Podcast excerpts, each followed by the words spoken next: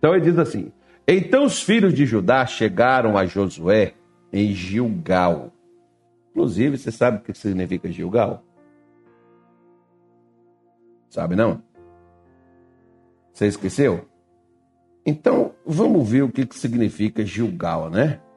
Gilgal. Um rolo, uma roda. Né? Um rolo, uma roda. E foi nesse lugar aonde Deus tirou do seu povo a vergonha. O lugar onde Deus tira a vergonha. Chegar lá nesse lugar. Eu quero dizer para você que hoje você está no lugar, você está em Gilgal. É o lugar onde Deus tira a vergonha, os rolos da sua vida, né? Onde Deus desenrola. Tem rolo, tem enrolado. Onde Deus desenrola. Onde Deus abre os rolos. Então, diz aqui a Bíblia Sagrada que eles chegaram a Gilgal e Caleb, filho de Jefoné, o quenezeu, lhe disse: Tu sabes a palavra que o Senhor falou a Moisés, homem de Deus, em Cádiz Barneia, por causa de mim e de ti. Então nós explicamos ontem. Se você não viu, vá lá na nossa live e vê. Da idade de 40 anos era eu, quando Moisés, servo do Senhor, me enviou de Cádiz Barneia. Sabe o que significa Cádiz Barneia? Lugar santo. Lá do lugar santo ele foi enviado Bom, a espiar a terra. Eu lhe trouxe resposta como sentia no coração. Mas meus irmãos que subiram comigo fizeram derreter o coração do povo. Eu, porém, perseverei em seguir o Senhor meu Deus. Né? Então, três coisas ontem nós falamos aqui: que Caleb não esqueceu da palavra que Deus deu. Caleb trouxe a resposta como estava no seu coração pela própria palavra que Deus havia dado. Opa, perdão. É, Caleb, ele perseverou em seguir o Senhor. E o versículo 9, ele diz assim, ó, aí está relembrando o que, que Moisés falou. Ele diz assim: Então Moisés, naquele dia, jurou, dizendo: No dia que todo mundo derreteu o coração, e só o Caleb e o Josué permaneceram firmes naquilo que Deus havia falado, dizendo: Certamente a terra que pisou teu pé será tua e de teus filhos, em herança perpetuamente, pois perseverastes em seguir o Senhor meu Deus. Então, Anilton, deixa eu te fazer uma pergunta. E para todos vocês que estão aí, o Anilton está aqui do, do meu lado aqui. Quais são as três maneiras de você tomar posse da bênção de Deus? Tem três maneiras. Tu sabe? Uma delas eu acabei de citar aqui. Bora lá? A primeira? A primeira que está aqui que nós citamos, ó. Onde pisar a planta do teu pé, te darei como herança. Josué, Caleb, escutou isso de Moisés. A terra em que pisou o teu pé darei a ti e aos teus filhos como herança perpetuamente. Ou seja, aquilo que Deus te concede é para passar de uma geração para outra, não é para perder. Às vezes tem pessoas que hoje estão tá perdendo uma herança de família. Que seu pai deixou, que era do seu avô, que era de sua avó. Né? E eu quero dizer para você que não é isso que Deus planejou para você, não. Que Deus não quer que você, que aquilo que seus bisavós, tataravós, avós, seus pais trabalharam, proveram e deram e deixou para você, e você venha se perder. Você venha ficar sem isso. Tanto que Moisés está aqui profetizando para Caleb. Onde você pisou, a planta de teus pés é seu e dos seus filhos. Será tua, você vai possuir, você vai ter a posse dessa terra e dos seus filhos por um motivo. Porque Deus prometeu? Não. Promessa de Deus vale para todo mundo. Mas nem todos fizeram como Caleb fez, ó pois perseverastes em seguir o Senhor meu Deus. Amigo, senhora, mesmo que você tenha a promessa de Deus para sua vida, é necessário que você persevere. Veja bem, olha, se Abraão tivesse desistido por causa dos 25 anos, inclusive ele queria desistir, inclusive Sara achou que o meio era H, não ela, né? mas Deus tinha, aí Deus foi, ratificou e disse assim: Olha, Sara, tua mulher. Vai ser com ela, Abrãozinho, não é outro não. Porque Deus te dá a promessa, mas você precisa perseverar para você receber, para você alcançá-la. Eu, eu, eu, por exemplo, quando eu comecei, vou te dar um exemplo. Quando eu comecei no evangelho, no ministério, eu tive muitos, muitos colegas, obreiros, né, igual, ou, ou digamos assim, eu acho, estou falando eu, eu acho que eles eram até mais capacitados do que eu. O porém é que muitos deles não perseveraram.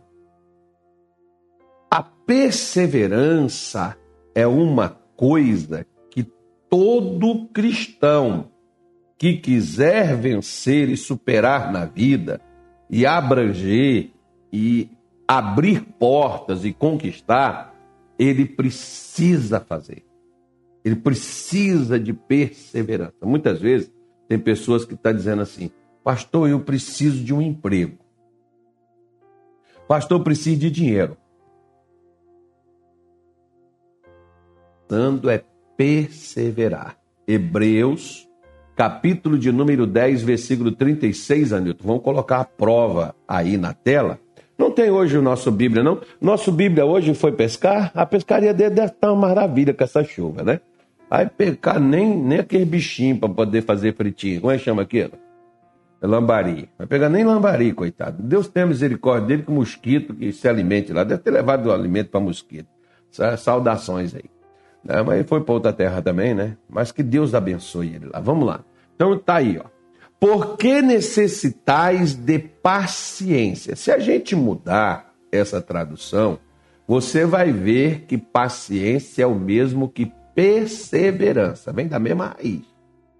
A minha mãe dizia assim: meu filho, a gente tem que ter paciência, porque quem corre cansa, quem caminha alcança.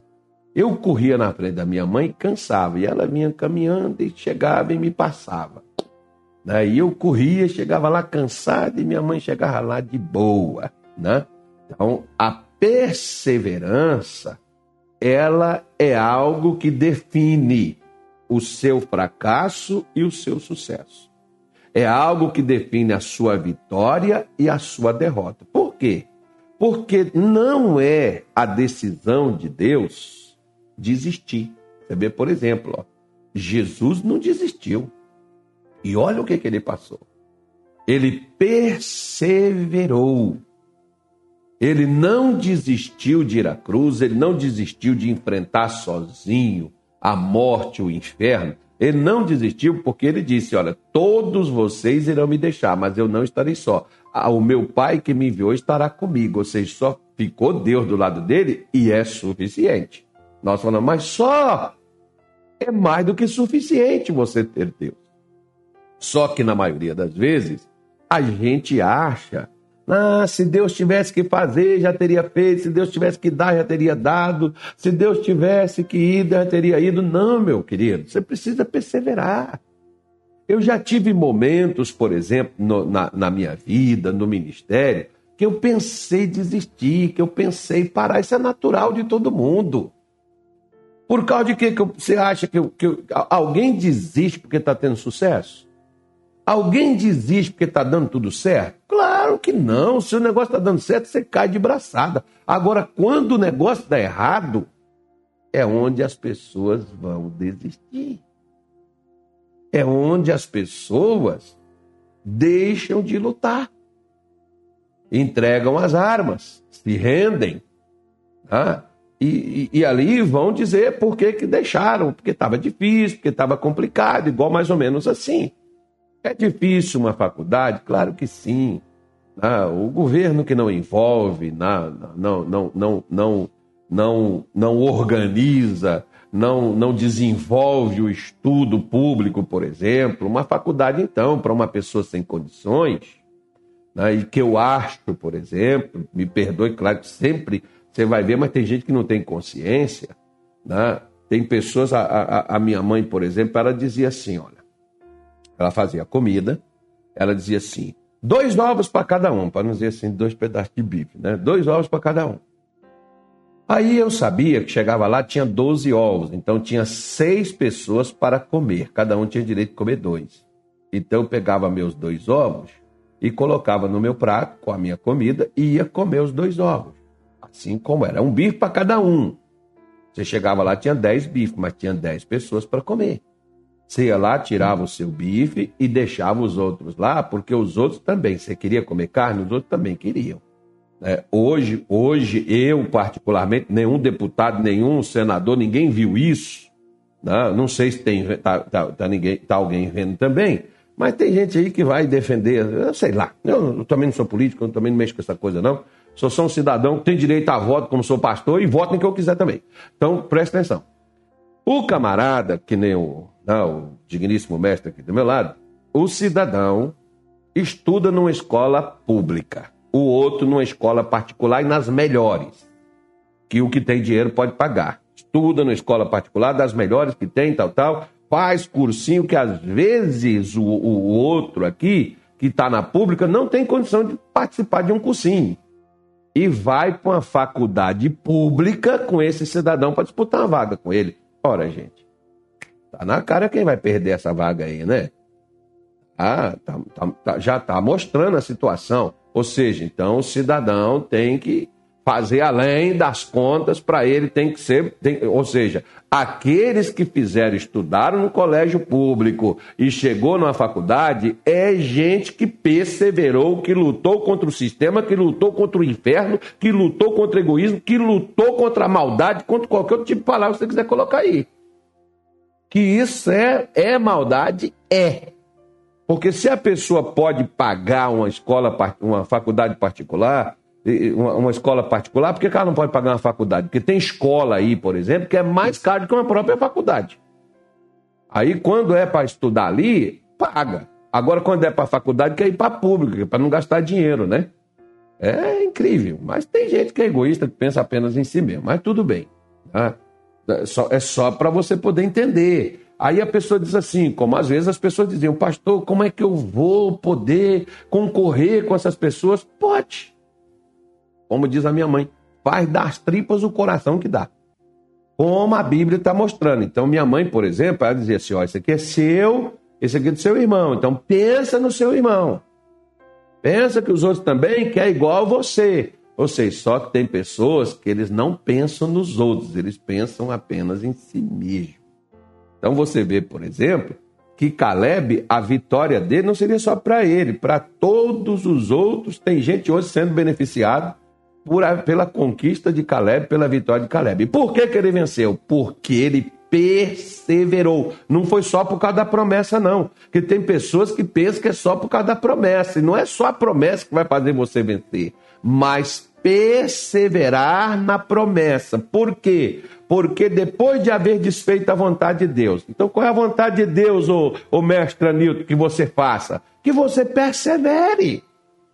Que você encare o leão, encare o urso, encare o gigante, que você encare as adversidades, que você bata de frente com a montanha e que você abra os caminhos onde não existe. Por quê? Porque ele é Deus dos impossíveis, ele não é Deus né, do, do possível. O possível é meu e seu. Agora, quando entra o impossível, entra Deus. Mas eu estou fazendo o possível? Às vezes eu não faço o possível. O possível é aos homens, o impossível é a Deus. Mas eu não faço nem o possível. Eu posso aqui perseverar? Posso. Na hora que eu não puder mais, o que, que vai acontecer? Deus entra em cena. Por quê? Porque eu não retrocedi, porque eu não desisti, porque eu não joguei a toalha. Por isso ele vai entrar em cena. Só que muitas pessoas, por exemplo, elas não perseveram. Elas deixam. Se for de Deus, Deus vai fazer. Se for de Deus, Deus vai dar. Se for de Deus, vai ser, vai dar certo. Não. Olha o que que Paulo diz para a igreja de Roma, que é interessante, sabe? Isso aqui vai para os crentes. A igreja de Roma nasceu debaixo do bigode dos imperadores.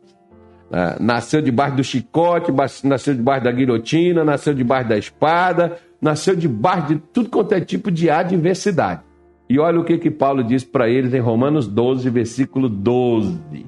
Olha o que, que Paulo diz para essa igreja aí, ó. Alegrai-vos na esperança. Sede pacientes na tribulação e perseverai na oração. Tem gente que, se ela não espera, a pessoa diz o pessoal que a esperança é a última que morre. Não, na vida de muita gente, a esperança já morreu. A esperança já foi. Por quê, pastor? Porque a pessoa já desistiu. Você precisa ter esperança. A esperança não vai resolver teu problema. Se você vê, por exemplo, ó, lá vai eu. Eu. Vou entrar na teoria do caos. Sabe aquele pessoal aí de quanto mais pior, melhor? É, esse povo aí da política aí, ó, que desanima você, que vai dar isso, que vai ser aquilo, que o fulano vai fazer, que é assim, que é assado, que o país não tem jeito, que a carne vai não sei quanto, a gasolina vai para 20 reais e não sei o que lá mais. É essa turma aí que assombra todo mundo, né, que coloca todo mundo louco, doido, perturbado. É esse povo aí. E Deus está dizendo, querido, você precisa ter esperança. Ah, pastor, que né, ontem uma irmã estava falando comigo, ó, o, o, o parente dela tinha metástase. O médico deu seis meses de vida.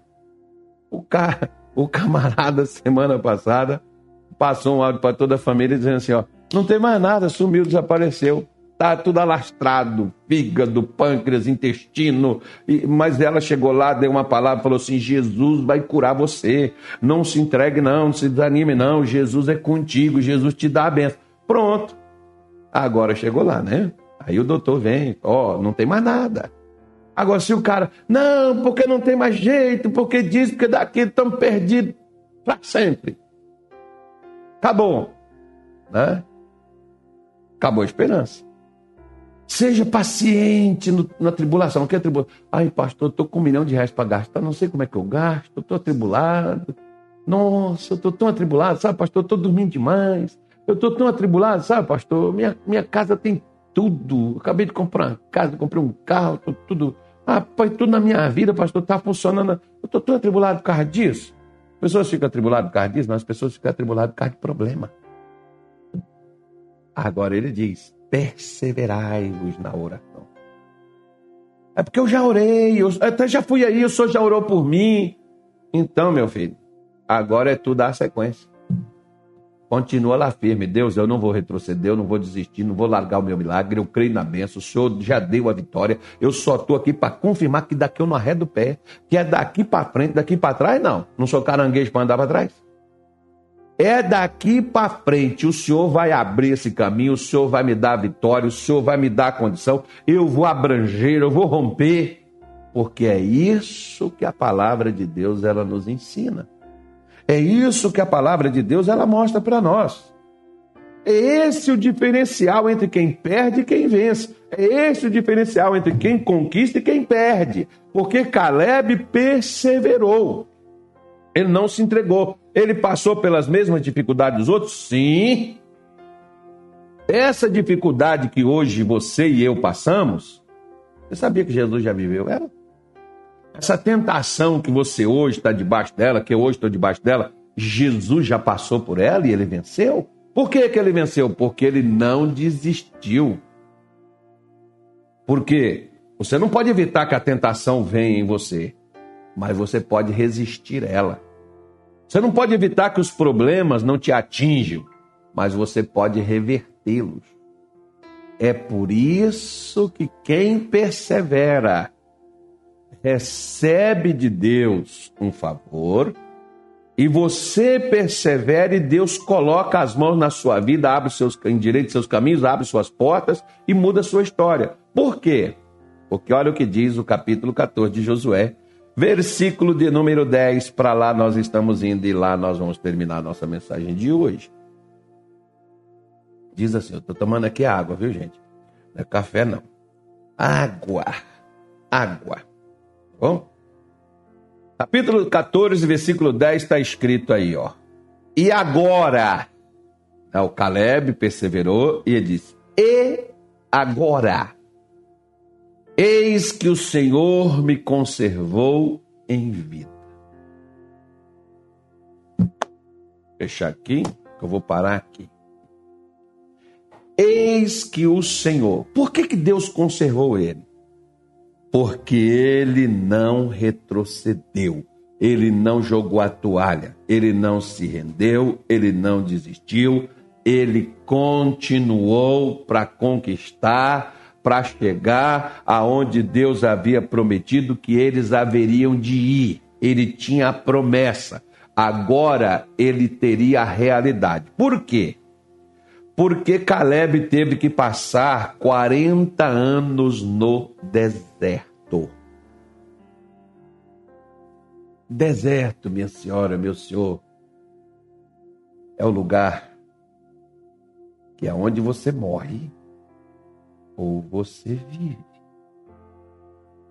Deserto, minha senhora, meu senhor, eu vou definir para você. É onde você está só.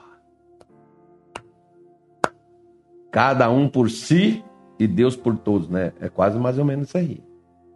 É, é aonde está todo mundo, onde não tem ninguém para te dar ali uma força, para te dar ali um ânimo, onde não tem ninguém para falar contigo, só tem um, que às vezes a gente não quer ouvir.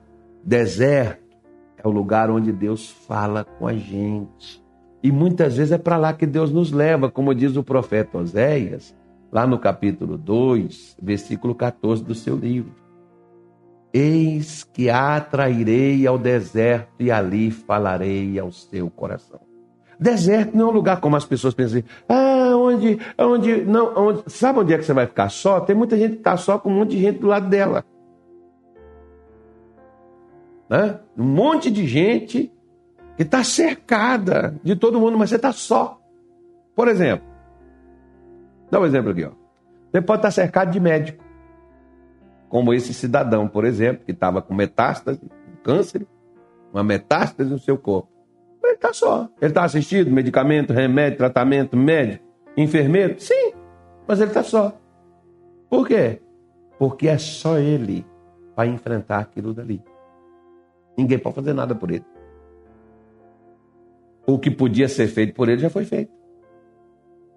Às vezes você tem seu pai, sua mãe, seus filhos, seus amigos. Tá todo mundo do, perto de você.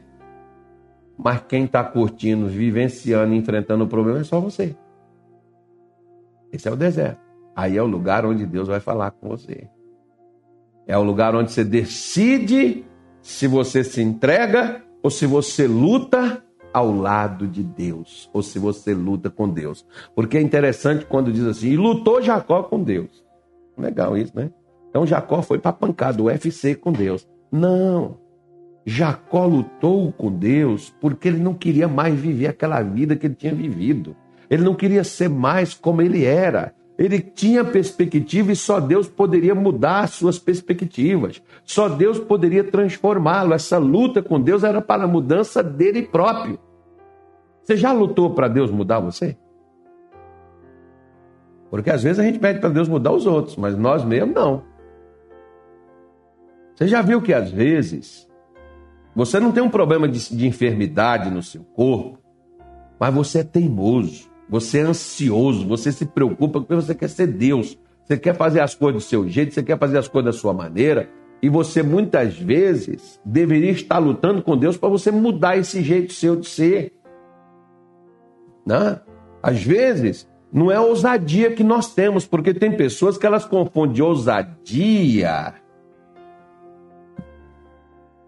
com outra coisa, chamada soberba, arrogância.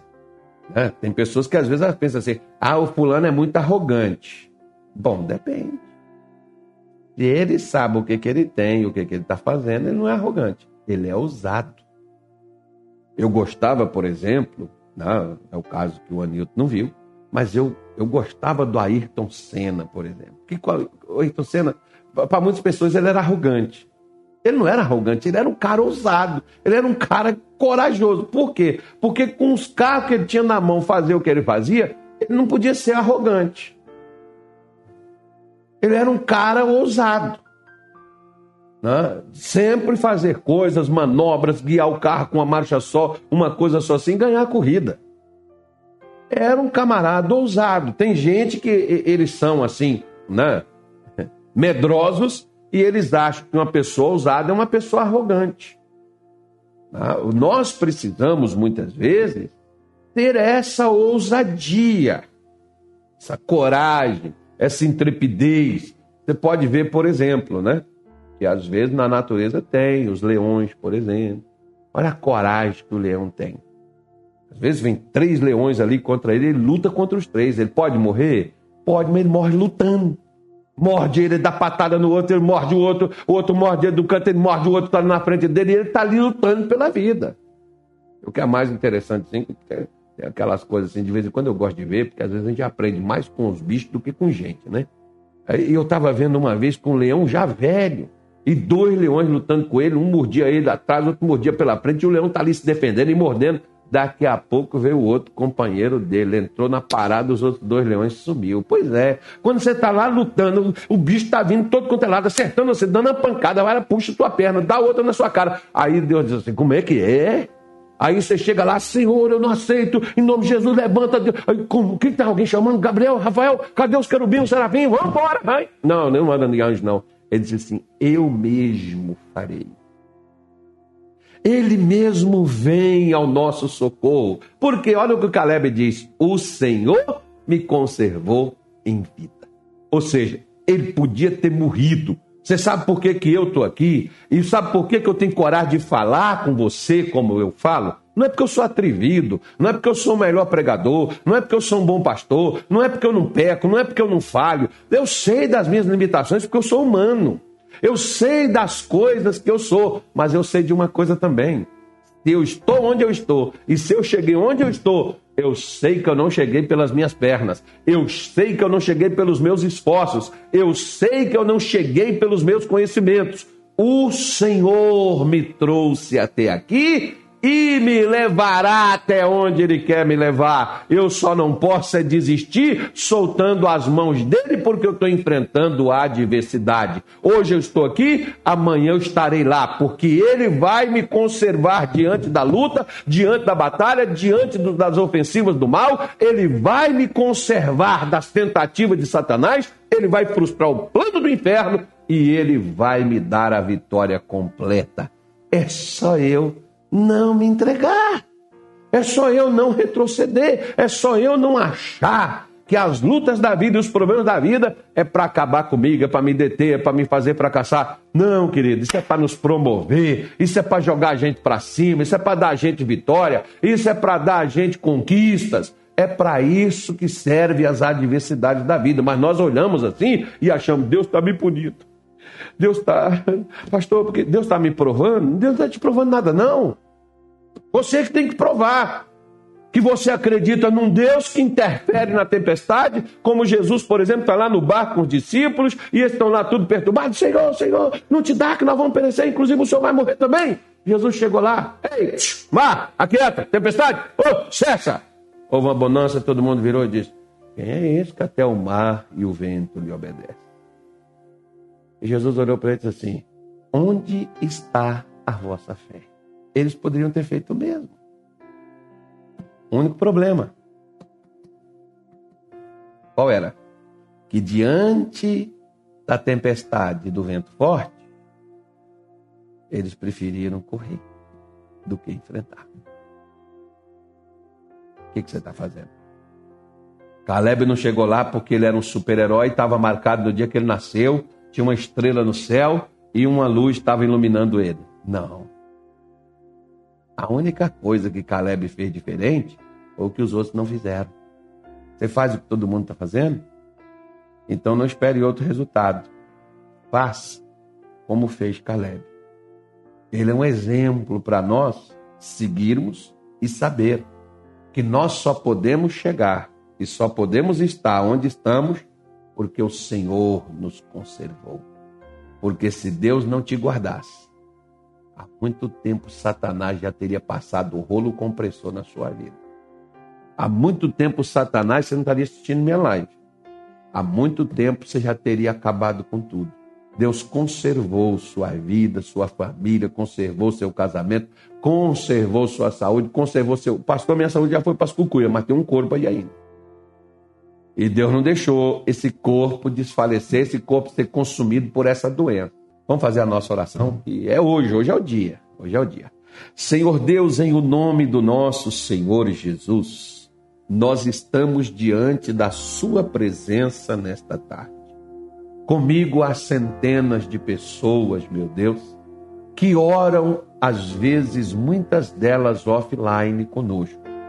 E nós oramos e pedimos a Ti, nos ajude.